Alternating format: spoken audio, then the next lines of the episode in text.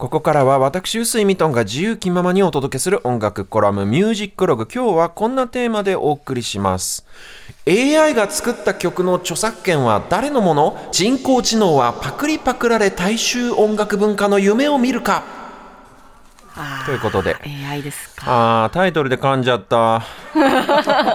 気を取り直してはい。いきますが、あのいします。今年に入ってですね、にわかに AI 関連のニュースっていうのがこう増えてきましたよね。本当ファッション業界でもたくさん増えましたね。そうそうそのまあ大きな理由の一つにチャット GPT というこう対話型のテキスト生成ツールっていうのがこう一般向けに公開されたサービス開始されたってことが非常にまあきっかけとしては大きいと思うんですけれども、うんうんそんな AI 関連のニュースの中で一つ非常に興味深いニュースがありまして、あはいはいこれ実は音楽ではなくて海外海外じゃない絵画関連のニュース。絵画、まあ、アートですね。アート関連のニュースなんですけどなんか知ってるかもしれない。はい。聞いたかも、はい。あのアメリカサンフランシスコ在住のアーティストの方これ画家という意味でのアーティストの方が、はい。集団訴訟を起こしたらしいんですね。どんな訴訟かっていうと、うん。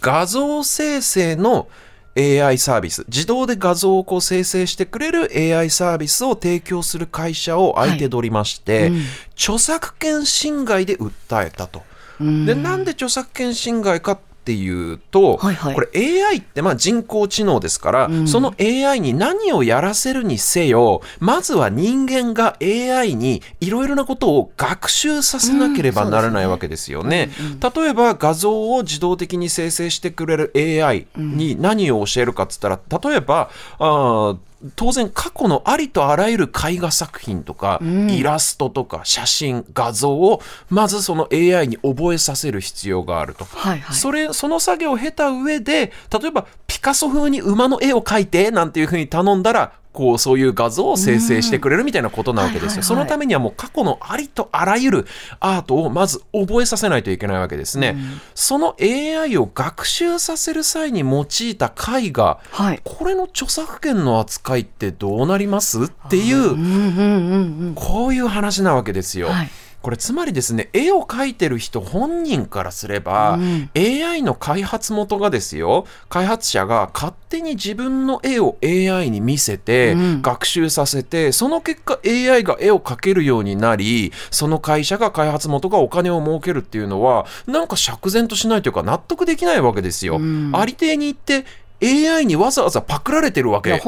じゃないですか。なんでわざわざパクられるために AI に自分の作品を見せなきゃいけないのっていう話ですよね。でこのニュース自体は絵画の世界での話でしたけどこれってそっくりそのまま音楽にも当てはまるし、そうですね。というかまあ小説映画、まあ、ファッションもそうですよ。はいその他ありとあらゆる著作物とかアートにまつわるこうん。れ影響してくる非常に厄介な困った問題なんですよ。で実は音楽の世界ではいもうんうん。すでに AI がかなりのレベルでもいろいろと作曲なんかもできちゃうんですね。でこれねワンクリックで AI が曲を作ってくれるサービスっていうのは実際にすでに始まってます。始まってる。ええ。えはい。で日本で一番有名なこのサービスは、えっとね、フィミグラムっていうサイトがありまして、はいこれはキーとテンポとジャンルを指定するだけでワンクリックで曲作ってくれちゃいます、ええお値段いかほどかと申しますと月額例えば850円のプランだと20曲とか作ってくれます。月額850円で20曲ですよ。やばいですね。これはすごい。でしかもそれ商用利用も可能でえ例えばこはいのフィミグラムってサイトで作った曲をはい。自分で作った曲ですって言ってリリースしても全然問題ないそうです。ええなんかねもう現実としてそういうところまで来ちゃってるわけですよ。なるほど。でまあこれうんうん。ジャンルとキーとテンポを指定するってことですけどこのはい。曲調ジャンルっていうと例えばダンスとかエレクトロニカとかテクノとかやっぱりこのね電子音楽系が強いみたいなんで、えーサイト見てたら今のところまだ例えばニール・ヤング風とかザ・バンド風とか僕好みのそういう感じはまだ作れないみたいな印象ですけれども、みたいただね冗談抜きで近い将来間違いなく例えばニール・ヤング風とかバン・モリソン風とかそういう具体的なアーティストを名指しでその作風で作ってもらうなんていうことが可能になると思うんですね。でもですよじゃあ、ニール・ヤング風って指定して AI が曲を作ったとして制成されたその曲自体は別にニール・ヤングが作ったわけではない、うん、確かに。わけなんだけれども、じゃあ、うん。ニール・ヤングの曲をめちゃくちゃ聴かせまくって学習させてるわけだし、うん。その曲の著作権一体どうなるんだろうねっていう話もあるわけですよ。はいすね。AI を学習させるために収集したデータに対する著作権使用料っていうのが、通常のレコードを聴くうサブスクで聴くみたいなものとは別のものとして支払われるべきなのかはい。とかね、うんうんであと多分ねニール・ヤング風なんていうふうに具体的なアーティスト名を出しあて AI サービス提供しちゃうと、はい少なくともニール・ヤングに対して名義使用料みたいなものを払わなきゃならなくなりますから、うん。おそらくこの名義使用料っていうのをおセーブするために、あの払わずに済むように例えばですけど70年代カナダ人シンガーソングライター風とかそうやってぼやかしてあ一般名詞的にぼかして指定する感じになるんじゃないかっていう未来まで見えちゃうわけなんですよ。なるほどね。はい、うん。でもね、これ、うん、それ以前に、まあ、お金、著作権とかのお金の問題どうするかっていう以前の問題で、はいはい。そのさっきの訴訟の件でもありましたけど AI を学習させるのに自分の曲を勝手に使わないでくれっていうアーティストがいたとして、そのアーティストの希望が聞き入れられるのか否かっていう論点がまずず一つ大切ですよね。さっきも言ったようになんで AI のアルゴリズムのために自分の作品が利用されなきゃならないのかっていうのはアーティストとしてはやっぱり釈然としない感情は当然あると思いまそうすですね。気しづけば勝手に利用されてるみたいなただこれも冷静に考えてみるとですよ、うんうん。例えばまあニール・ヤング風の曲を作るとか、まあ、もっと分かりやすく言うとビートルズ風だとか、うん。モータウン風に作るなんていうことは、はいはい。これまでもごくごく日常的に音楽業界の中では当たり前に行われてきたことでもあるわけなんですよ。ね、ファッションでも多分そうでしょ。このブランドうんの、ハイブランドの今季のこのコレクション風にうん。こういうラインをうちはやりましょうみたいなのって当たり前にあることなんですよ。それの良し悪しはさておきね。うんうんで、これ AI がそういうことをやるっていうから不気味な気がするし釈然としないんだけれども、はいそもそも作品とか商品を作る人っていうのはまあ間違いなく絶対に先輩のアーティストの影響を受けてるわけですよ。でねでみんな自分にとってのヒーローの影響を受けて作品を作るわけ、うん。これはもう絵画ファッション音楽全部そうでしょ、うん。でもちろん僕だってそうだし、有名なところで言えば例えば大滝栄一さんがいろんなアメリカンポップスのメロディーとかフレーズを上手に引用してうん。曲を作るっていうのだってこれ言ってみれば AI が大量のデータを学習してその特徴をアウトプットして何かしらかの曲を生成するっていうことと行為そのものの中身は変わらないわけじゃないですか。はい。うん。でっていうかその AI っていうのがそもそもそういう人間の当たり前の営みを人工的に再現するっていうのが AI ですから当然といえば当然なんだけどただまあ唯一違いがあるとすれば、はいそこに愛はあるんかっていう部分ですよね。それはまあ結構一つ大きなはいこのわ我々人間が持つ感情の面で釈然とするかしないかという一つの大きなキーワードになると思うんですけどまあかといって愛があったらじゃあパクっていいのかって言ったらその問題もまた別であるわけなんですよね。まあ実際音楽業界ではファッション業界絵画の世界でもね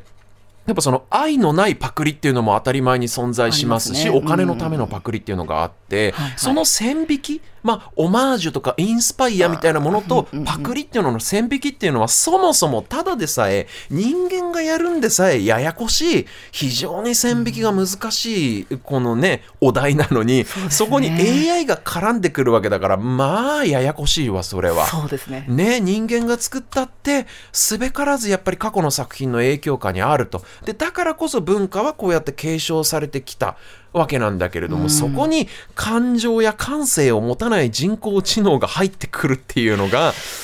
ね、お金とか著作権の問題もそうだけど、なんか不気味でいまいち釈然としないっていう話なわけですね。で今後はい、うん。これね、こん個人情報なんかも含めて、うん。AI が学習するデータの範囲をどう定めるのかっていう、AI に対して自分の情報や作品を学習されたくないという権利、はい。人類にとってはちょっとこの新しい種類の権利っていうのがどう守られていくのかどう守っていくべきなのかっていう議論はこれからまあ進んでいくことになると思うし、はいはい。国によってはその議論がちゃんとなされるまでは AI サービスは禁止にしましょうっていう風な動きになってる国もヨーロッパではあります。で音楽やアートに関して言えばただし本来はですねこのアーティストとして何かしらかの作品をリリースしている以上、はい俺の作風をパクらないでくれっていう主張はある意味で結構無理のある主張だったりもするわけですよ。だって真似されてなんぼの世界なわけじゃないですか、うん。うんビートルズ風のアレンジモータン風のアレンジとかもそうだけどマイケル・ジャクソンっぽいダンスとか、うんうん絵画で言うならピカソ風だマティス風だモネ風だとかまあ要はスターになる人っていうのは裏返せばつまり真似したくなるようなアイコニックな要素を持っているってことになりますから、どうしても。だから良し悪しは別としてインスパイアされたりパクリパクられっていうのは当然あるわけですね。当然のことながらそういったアイコニックな要素っていうのは AI のアルゴリズムにやっぱ入ってきちゃうわけですよ。本人が嫌だって言ってもその本人にインスパイアされた別の作品経由でそういう要素は入ってきちゃうわけでしょ。これはややこしい問題ですよ。でねその自分の作品を生身の人間にはたくさん聞いてほしいけど AI には絶対聞かせたくない。聞かせないでくれっていうこういう主張っていうのが果たしてアーティスト側の権利として認められるのかっていうそういう法整備が今後いろいろなアートのジャンルで進んでいくのかっていうのがちょっと要注目というかね。うんねえで AI によって例えばさっきから言ってるニール・ヤング風に生成された曲の印税の何パーセントかをニール・ヤングにじゃあ入れるべきなのかみたいなはい。もうこのアートと AI の関係っていうのは課題が山積みということでちょっともう専門家の方を呼んでじっくり話を聞かないとっていうようなあ話題ですけれどもね、まあ作曲だけじゃないですよ。音楽の世界で言ったら演奏とか、えーエンジニア的なミックスとかも誰々風っていうのが今後出てくると思うので、まあせっかくなんで今日はニール・ヤング聞きましょう。散々例に出しちゃったから。ということで AI にまあこのフィールが出せるもんならやってみろよバーカっていうそんな気持ちで。そんな気持ちでかけてみたいと思います。ニール・ヤングで Walk On。